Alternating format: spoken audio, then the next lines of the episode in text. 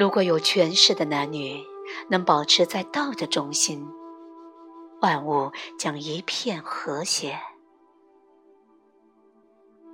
当你失去我称为故事的过滤器时，你开始以现实的本来面目看它，简单、璀璨，超越你想象的仁慈。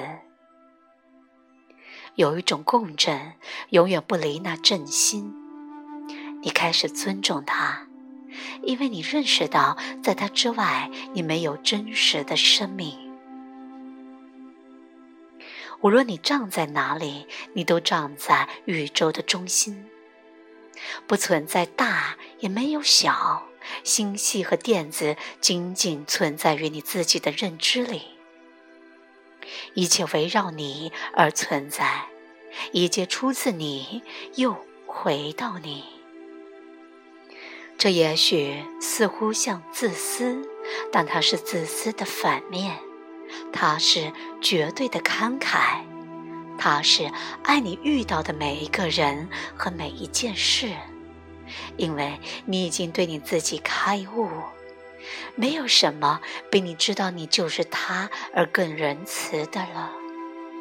对你自己，那曾经存在或将继续存在的唯一的自己的觉知。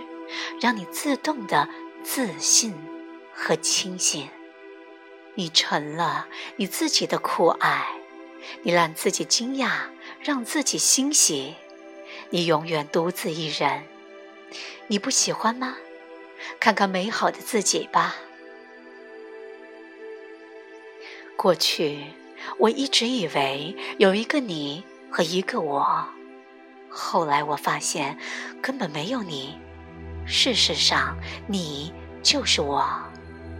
没有两个要关心的人，或三个、四个，或者十亿个要关心的人，只有一个。这解脱太巨大了。你是说没有什么要做的了？如果我没事，一切都没事吗？是的，正是这样。这就是自我觉悟。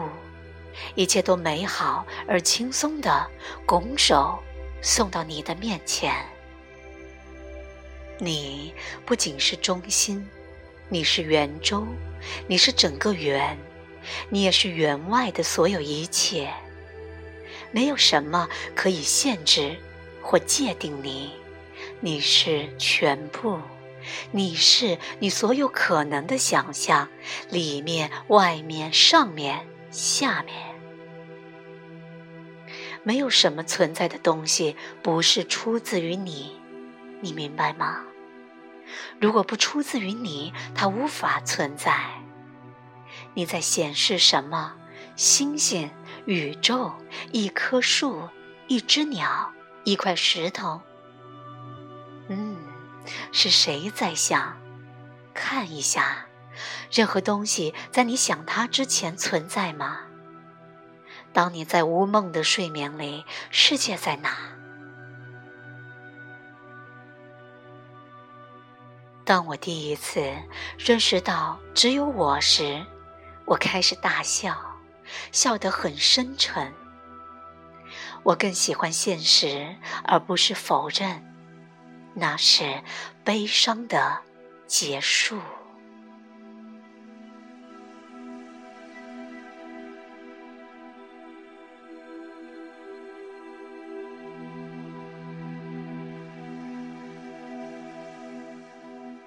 喜悦无处不在，来自拜伦·凯蒂，由文娟分享。